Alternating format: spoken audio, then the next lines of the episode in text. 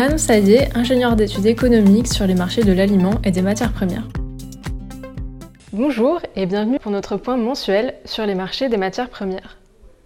Après une accalmie de courte durée, la volatilité des prix des matières premières est repartie à la hausse mi-avril sous l'effet d'un retour des risques climatiques.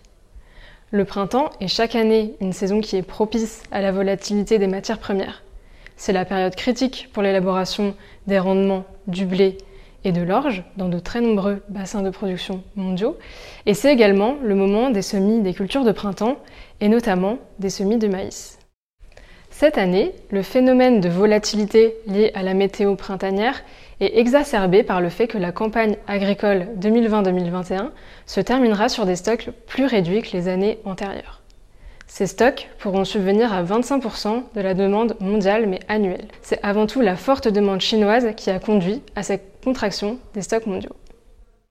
Ces dernières semaines, les conditions météo se sont dégradées dans plusieurs bassins de production mondiaux. Au Brésil, la principale zone de production de maïs a reçu localement moins de 20% des précipitations habituelles à cette période. Cela devrait conduire à une réduction du potentiel de récolte qui débutera à partir du début du mois de juin. D'autres zones souffrent également de la sécheresse, c'est le cas des deux plus gros producteurs de blé en Europe, la France et l'Allemagne.